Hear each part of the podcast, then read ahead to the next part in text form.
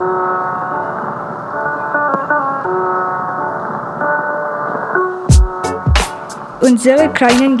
little thoughts, nossos pequenos pensamentos,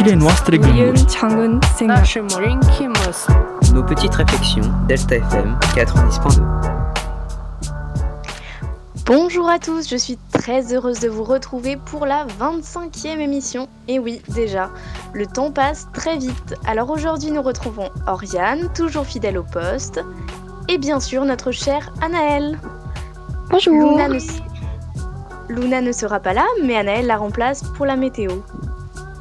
Et je rappelle que nous avons un compte Instagram, nos petites réflexions avec des tirés du 8 qui séparent chaque mot. Et n'hésitez pas à nous suivre. Et si vous avez des requêtes, vous n'êtes pas content ou que vous voulez nous envoyer un message, on vous répondra avec plaisir. Bonjour à toutes et à tous. Côté météo, demain, Poitiers, Jeune et Marigny seront plutôt ensoleillés.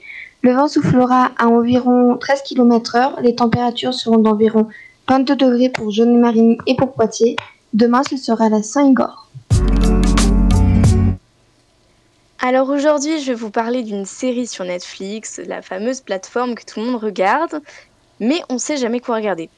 Donc cette série s'appelle Plan Cœur et j'ai vraiment adoré. Donc il y a deux saisons, les épisodes durent à peu près 30 minutes, l'idéal pour un rythme régulier. Donc je vais vous expliquer un peu rapidement, sans vous spoiler un peu trop.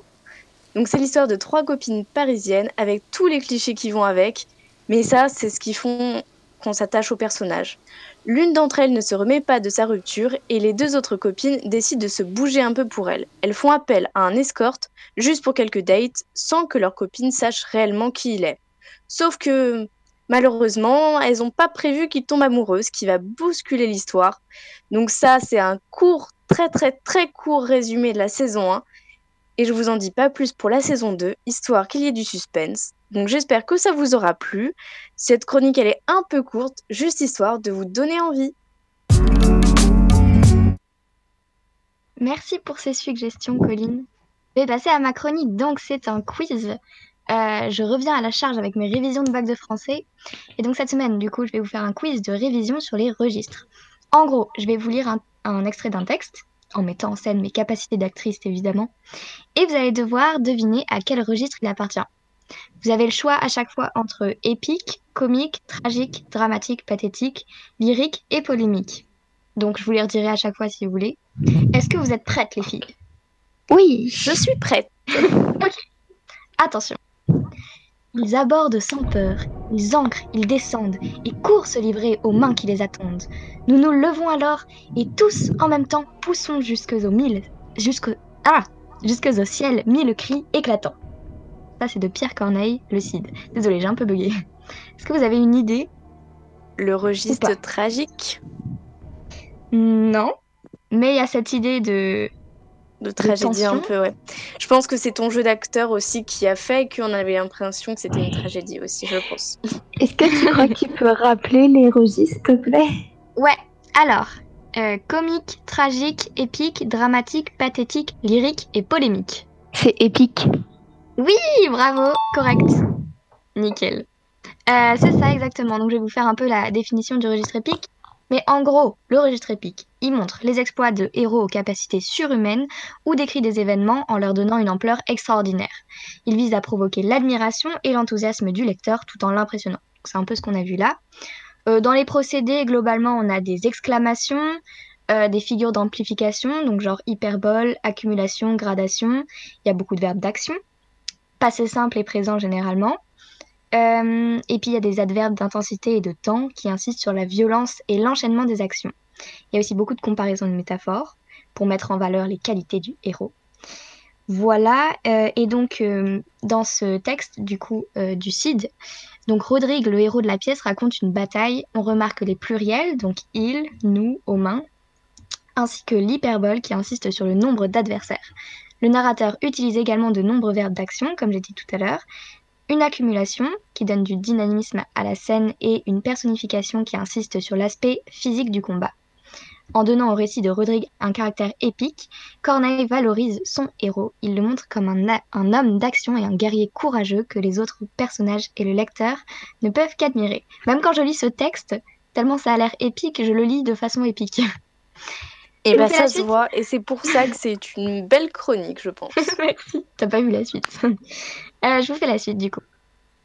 Un éclair, puis la nuit. Fugitive beauté dont le regard m'a fait soudainement renaître. Ne te verrai-je plus que dans l'éternité? Ailleurs, bien loin d'ici, trop tard. Jamais peut-être. Car, j'ignore où tu fuis. Tu ne sais où je vais. Ô toi que j'eusse aimé. Ô toi qui le savais. Donc c'est À une pas- passante de Charles Baudelaire.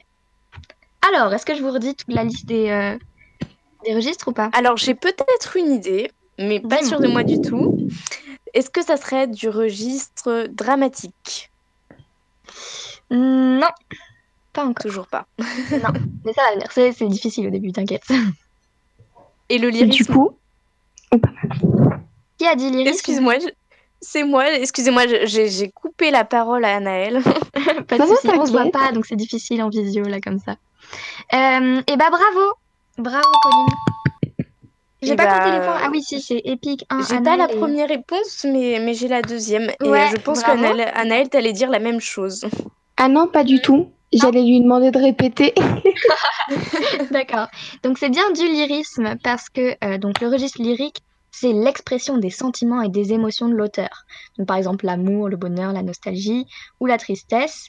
Les mots, d'ailleurs, le mot lyrique et lyrisme renvoient à la lyre, logiquement. Donc c'est l'instrument de musique d'Apollon, dieu de la poésie dans la mythologie grecque. Voilà, donc les procédés, global- globalement, c'est l'emploi de la première personne du singulier, je, le champ lexical des émotions, une ponctuation forte, exclamation, accompagnée de figures de comparaison et d'amplification, donc les hyperboles. Puis après, il y a aussi des jeux de, sonor de sonorité, donc les assonances, les allitérations, il y a du rythme, les répétitions, tout ça, tout ça. Et c'est pour vraiment exprimer ses sentiments, son émotion. euh, c'est vraiment euh, personnel. Donc il y a aussi la nature et les saisons qui sont des thèmes qui sont souvent repris, la fuite du temps, l'éphémère, la mort, voilà. ok, on passe à la suite? Alors, Exactement. à peine nous sortions des portes de Trézène, il était sur son char. Ses gardes affligés imitaient son silence autour de lui rangés. Il suivait tout pensif le chemin de Mycène. Sa main sur les chevaux laissait flotter les rênes, ces superbes coursiers qu'on voyait autrefois, pleins d'une ardeur si noble, obéir à sa voix. L'œil morne maintenant et la tête baissée semblaient se conformer à sa triste pensée. Un effroyable cri, sorti du fond des flots, des airs en ce moment à troubler le repos, et du sein de la terre une voix formidable répond en gémissant à ce cri redoutable. Mes compétences d'actrice, là, dis donc. Euh, C'est Elles ça. sont parfaites. de voilà. Euh, Dites-moi. c'est tragique. Non, mais c'est pas loin, c'est assez proche. Bah alors c'est dramatique. Ouais, c'est dramatique. J'hésite entre les deux. Bah Bravo oui, vraiment dramatique. Euh, en gros, le registre dramatique crée une tension et un sentiment d'attente. Là, on voit que euh, à peine nous sortions, genre direct, il y a d'autres trucs qui arrivent tout le temps, des airs en ce moment. Voilà. Euh, cela s'exprime par une succession de péripéties et de rebondissements. L'enchaînement rapide des actions maintient le suspense et provoque la surprise chez le lecteur. Euh, question procédé, on a beaucoup le lexique des émotions fortes, de l'attente, de la peur et de la surprise, les verbes d'action et les compléments de temps, genre soudain, tout à coup, enfin, des phrases exclamatives et interrogatives et euh, une ponctuation forte. Euh, dans justement ce texte de Phèdre de Racine, euh, Théramène fait le récit de la mort d'Hippolyte, tué par un monstre marin, et l'utilisation de marqueurs temporels, donc soudain, tout à coup, tout ça, indique la soudaineté de l'apparition du monstre mystérieux. Globalement, c'est ça. Alors, on est à combien là pour l'instant? Deux pour moi et un pour Colline. Ok. Donc Attention. évidemment, à la fin, on gagne notre bac de français. c'est exact. On avance du coup. Exactement. Ok, la suite. Alors là, c'est euh, un extrait de pièce de théâtre, donc je vais essayer de vous faire euh, les didascalies en même temps, mais j'espère que, enfin, vous allez euh, pas les confondre avec le texte. Donc c'est Harpagon qui dit, il crie, enfin qui dit, là il le fait. Oh là là, c'est pas, pas du tout clair. Là c'est la dida- didascalie. ok donc c'est Harp- Harpagon qui crie au voleur dès le, jar- dès le jardin et vient sans chapeau. Au voleur, au voleur, à l'assassin, au meurtrier, justice, juste ciel, je suis perdu, je suis assassiné, on m'a coupé la gorge, on m'a dérobé mon argent. Qui peut-ce être? Qu'est-il devenu? Où est-il? Où se cache-t-il? Que ferais-je pour le retrouver? Où courir? Où ne pas courir? N'est-il point là? N'est-il point ici? Qui est-ce? Arrête Rends-moi mon argent, coquin! Il se prend lui-même le bras. Ah, c'est moi! Voilà. J'adore ce jeu d'acteur. euh, Ce jeu d'acteur Ouais. est vraiment super. Donc c'est l'avare de Molière. Et d'ailleurs, euh, Molière, c'est un indice, parce que le dramaturge écrit un certain type de pièce. Donc dites-moi tout. Ah, je crois Je- que c'est une bêtise, mais j'ai envie de dire épique. Non, ils, arrivent, ils apparaissent qu'une seule fois, les, euh, enfin une fois qu'on a dit épique, Ah, euh, il n'y a plus de texte épique. Alors j'hésite entre le pathétique et le comique. C'est sûr, c'est un des deux, mais lequel? Alors, c'est bien un des deux. beaucoup. Bah, du coup, On va dire le que- comique. Vas-y, vas-y, Anaëlle. Non, non, vas-y. vas-y, Colline, Je dirais que c'est le comique parce que Molière c'est, utilise souvent le comique. Exact, c'était l'indice qui euh, Ouais. était partagé, parce que Molière est donc un dramaturge de pièces comiques, vraiment essentiellement. Euh, et là, oui, c'est clairement comique. Il n'y a pas vraiment de pathétique. Il est juste, on montre les vices de euh, cette personne qui, euh, qui est qui se rend fou en fait, clairement. Bah, Mo- Molière utilise vraiment beaucoup le, le registre du comique. Enfin, Bah oui. En général, je trouve que dans tout ce qu'on étudie au lycée, en général, Molière est plus drôle que, que le reste. Bon, je dis pas que le reste n'est pas drôle, mais euh, j'ai une petite préférence pour Molière quand même. Non, mais c'est qu'il est spécialisé en écriture de comédie, Molière. Donc, euh, je suis vraiment pas sûre qu'il ait écrit des pièces euh, pathétiques. Normalement, c'est que des comédies. Je Voilà. pense aussi. Euh, donc, Attends. euh, globalement, oui? Euh, si je me trompe pas, là, il reste un seul registre, du coup. Ah non, attends, je vais te dire ce que vous avez fait. Vous avez fait épique, lyrique, euh, dramatique et comique. Et euh, il reste euh, tragique, pathétique, polémique, Et- Attends. dramatique. Je crois qu'il en reste que trois en fait. Tragique, Donc, pathétique. tragique, pathétique, polémique. Ok. Euh, donc je vais vous dire un peu euh, des choses par rapport au registre comique. Donc il vise évidemment à provoquer le rire et l'amusement du lecteur. Euh, et ce registre peut donc aussi dénoncer les travers d'une personne, d'une situation ou de la société. Donc pour cela, il les montre sous un jour ridicule, souvent caricaturé, exagéré. C'est comme ça qu'on voit que Harpagon a l'air vraiment ridicule avec son argent. Euh, par rapport au procédé, il y a souvent des effets de chute, de rupture, de décalage. Il y a beaucoup de répétitions, mécaniques de mots ou de situations. Donc il y a les comiques de gestes, comiques de situation, comiques de caractère, comiques de mots. Donc dans les comiques de mots, on trouve souvent les jeux de mots, les calembours, les insultes, les grossièretés et euh, la création de néologismes. Qu'est-ce que c'est? Ce sont les nouveaux mots. Par exemple, euh, je ne sais pas si vous avez lu Gargantua de Rabelais? Non? Non. Non? Euh, dans Gargantua, son personnage principal, c'est Pantagruel. Enfin, dans Pantagruel. Alors attendez, je me suis perdue. Mais euh, le père de Gargantua, c'est Pantagruel. Voilà. Et dans son livre, il a donc inventé un mot qui s'appelle pantagruélisme. Et ça, c'est ça un néologisme en gros. Et euh, il y a un truc qui est très drôle dans ce livre aussi, c'est que les personnages sont extrêmement grossiers. Et donc ça participe au euh, registre comique. Voilà, il y a des jeux sur les registres de langue. Donc par exemple, des décalages entre la situation sociale d'un personnage et sa façon de s'exprimer. Après, on trouve aussi des accumulations, des répétitions, des hyperboles, des quiproquos et des retournements de situation. Voilà. Et donc, par rapport à l'avare euh, de Molière, du coup, il rend les, lamentations d'Harpagon comiques grâce aux nombreuses exclamations et hyperboles. Les didascalies indiquent l'agitation et les gesticulations ridicules du personnage. Et à travers Harpagon, Molière dénonce l'avarice euh, en rendant son personnage comique tant il est ridicule. Voilà. Ok, alors, nouveau euh, registre. Au Dieu, mon malheur passe mon espérance. Oui, je te loue, ô ciel de ta persévérance. Appliqué sans relâche au soin de me punir, au comble des douleurs, tu m'as fait parvenir. Ta haine a pris plaisir à former ma misère. J'étais né pour servir d'exemple à ta colère, pour être du malheur un modèle accompli. Ça, c'est Andromaque de Racine. Je vous écoute. Alors, alors, euh, allez, on va dire c'est du tragique. Anaël, tu dis quoi? Euh, J'aurais dit pathétique. C'est Colline qui gagne. Yes, je vais gagner mon bac à force. C'est bien du tragique. Et donc le registre tragique met en scène un personnage hors du commun, placé dans une situation dont l'issue ne peut être que malheureuse. Là vraiment on le voit avec les deux der- derniers vers qui dit ⁇ J'étais né pour servir d'exemple à ta colère, pour être du malheur un modèle accompli ⁇ Il met en évidence le rôle de la fatalité et des passions dans la vie des héros.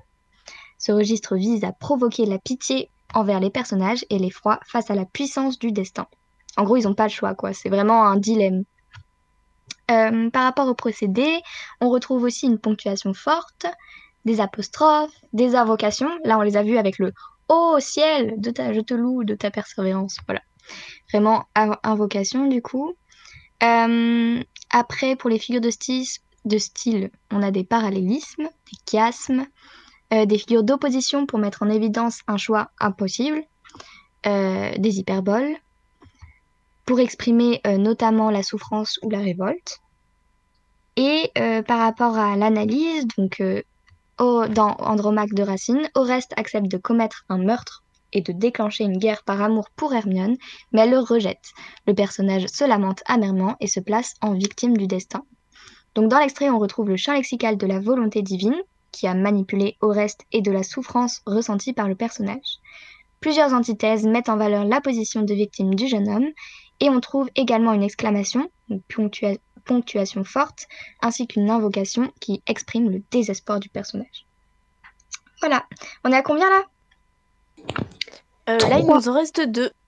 Ouais. Ah et oui, pour oui, non, je, je- points, pour les c'est points, oui. Vas-y, je te pour. Colline et deux pour moi. Ok, donc il en reste euh, deux exactement. Ouais. Alors, attendez, je, je me suis perdue dans ma feuille. Voilà. Alors, ça va vous dire quelque chose ce texte. J'accuse le général de Pellu et commandant Ravary d'avoir fait une enquête scélérate. J'entends par là une enquête de la plus monstrueuse partialité dont nous avons, dans le rapport du second, un impérissable monument de naïve audace.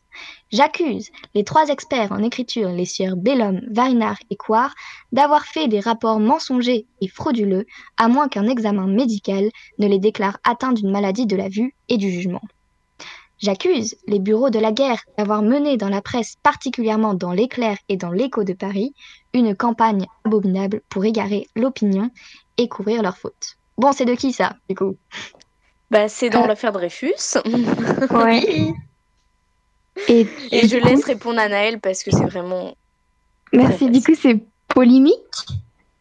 Oui, c'est polémique, c'est polémique. Et euh, de qui est euh, le texte? Euh, Zola Zola. Oui. Zola. C'est ça. J'accuse de Zola. Bon, c'est un extrait, évidemment, il fait, euh, il est beaucoup, beaucoup plus long que ça. Donc c'est Ouais, bien on a bien suivi nos cours. hein. d'AGGST, totalement.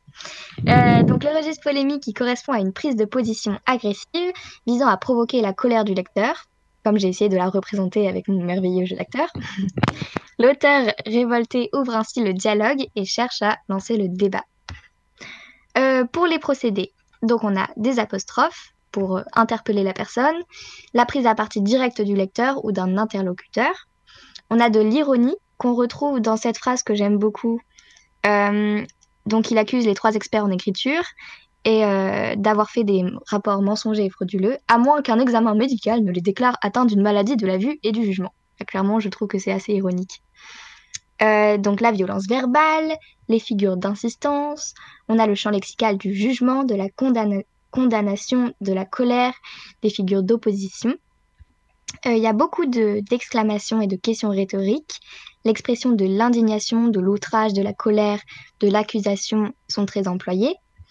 Et il y a la mise en scène de l'opposition entre le polémiste et ses interlocuteurs, l'image de l'auteur seul contre tous. Le combat de la justice, en gros, et de la raison contre la bêtise humaine. Voilà, et donc par rapport à l'analyse, donc Zola utilise la première personne et l'anaphore, j'accuse. Ainsi, il se place en auteur révolté, luttant pour une cause juste. Il emploie aussi de nombreuses hyperboles et de l'ironie. Donc, euh, comme je vous l'ai dit. Euh, voilà, globalement, c'est ça. Ok, il en reste qu'un. Attention, qui va gagner tout ça? C'est le point décisif. Oui, parce que vous êtes à égalité là, non? Oui, oui, oui. Et puis comme il en reste que un, bah on sait pas du tout ce que ça va être. C'est forcément. ah mais oui, c'est vrai, je suis bête, j'aurais dû faire un, un dernier qui euh, départage. C'est pas avec- grave, du coup Ah on gagne toutes les deux notre bac. Qu'est-ce que t'en penses? Ok. Bon, alors je vous lis. Cos- Cosette était maigre et blême. Elle avait près de 8 ans. On lui en eût coûté... Oula. Pardon, je vais recommencer parce que je me suis ratée. Cosette était maigre et blême. Elle avait près de 8 ans. On lui en eût donné à peine 6. Ses grands yeux enfoncés dans une sorte d'ombre profonde étaient presque éteints à force d'avoir pleuré. Les coins de sa bouche avaient cette courbe de l'angoisse habituelle qu'on observe chez les condamnés et chez les malades désespérés. Ses mains étaient, comme sa mère l'avait deviné, perdues d'engelure. Le feu qui l'éclairait, en ce moment, faisait saillir les angles de ses os et rendait sa maigreur affreusement visible. Comme elle grelottait toujours, elle avait pris l'habitude de serrer ses doux genoux, ses deux genoux l'un contre l'autre. Tout son vêtement n'était qu'un haillon qui fit- fait pitié l'été. Oula. Tout son vêtement n'était qu'un haillon qui eût fait pitié l'été et qui faisait horreur l'hiver. Les Misérables de Victor Hugo. Bon, Alors, euh, on va Mais dire pathétique, mais on n'est pas, Ah, je suis voilà, pas sûre de moi. hein. On n'est pas bon, sûr de on nous va quand dire que même, vous hein. avez euh, toutes les deux un demi-point. Donc on a, on a toutes les deux notre bac. Voilà. Et t'as vu, j'ai mon bac un an à l'avance. Exactement. Exact. Donc du coup, c'est bien le registre pathétique. Vous savez pourquoi ou pas? Euh, oui, parce qu'il suscite de la peine. Pas trop. Ouais, mais c'est un peu ça, euh, Anaël. C'est que, en gros, le registre pathétique, euh, il vise à faire naître la compassion du lecteur. Donc là, vous avez compatie envers euh, Cosette, envers un personnage innocent, victime. Enfin, elle est vraiment placée comme ça, euh, Cosette. Voilà. Pathétique, ça vient de pathos en grec, je crois, qui veut dire souffrance.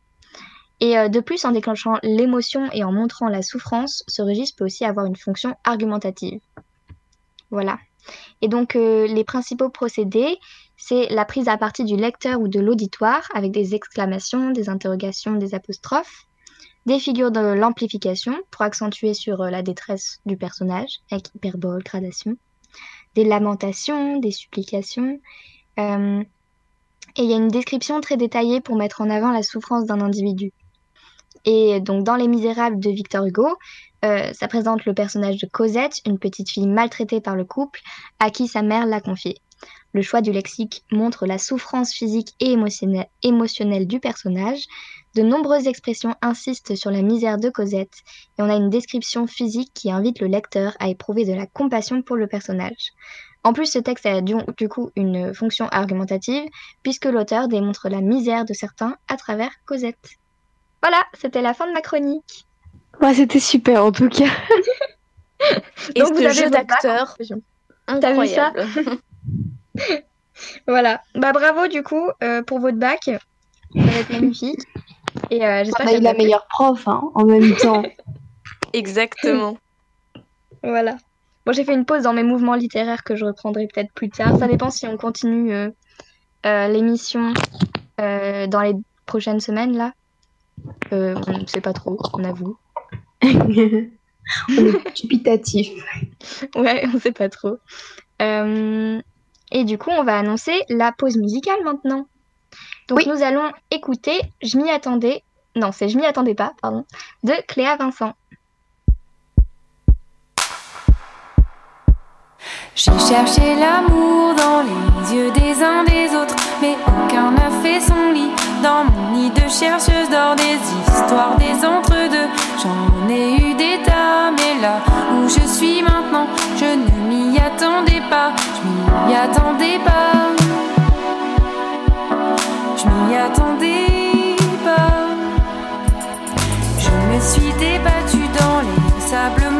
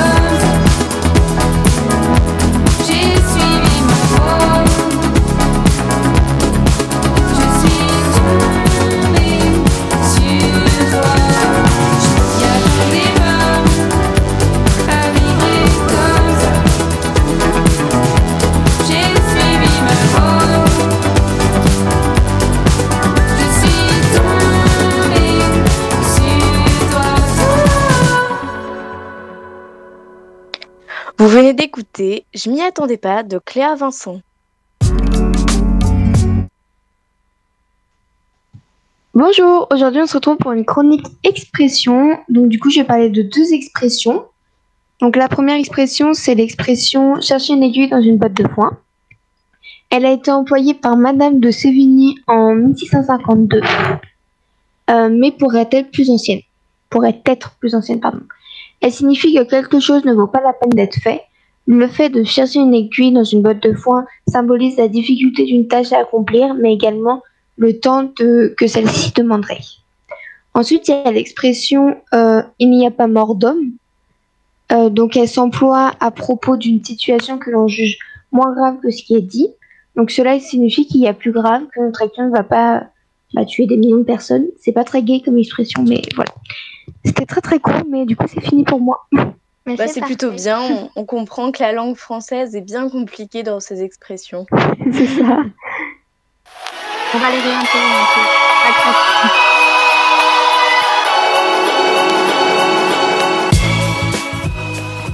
Et voilà, fin de cette émission. Euh, on espère que ça vous aura plu et on se retrouve sûrement vendredi prochain à 13h en distanciel. Et bien sûr, vous pouvez écouter ou réécouter cet épisode sur nos plateformes, sur, nos, sur vos plateformes de streaming audio ou bien sur le site de Delta FM à l'adresse tel- euh, lp2i.radio-delta.fr. Je rappelle aussi que le bac approche à grands pas, donc je vous souhaite à tous et à toutes bonne chance, que ce soit au LP2I ou dans les autres lycées. Nous sommes avec vous, vous allez y arriver. Je, je pense en particulier à mon copain qui va commencer la semaine prochaine, donc, euh, donc on, va, on encourage tout le monde de n'importe quel lycée. Et euh, c'est sûr que vous allez la voir. Avec nos petites chroniques révision, je pense qu'on va y arriver. Bah vous, vous l'avez déjà, donc c'est bon. Exactement. Enfin, le bac de Ça français, nous a hein, même-. Ça nous a même pas pris 10 minutes, franchement. euh, une année de travail pour passer le bac en 10 minutes. Oui, alors bon, il n'y a pas que ça au bac, mais bon. Exactement. Allez, bisous À la semaine prochaine.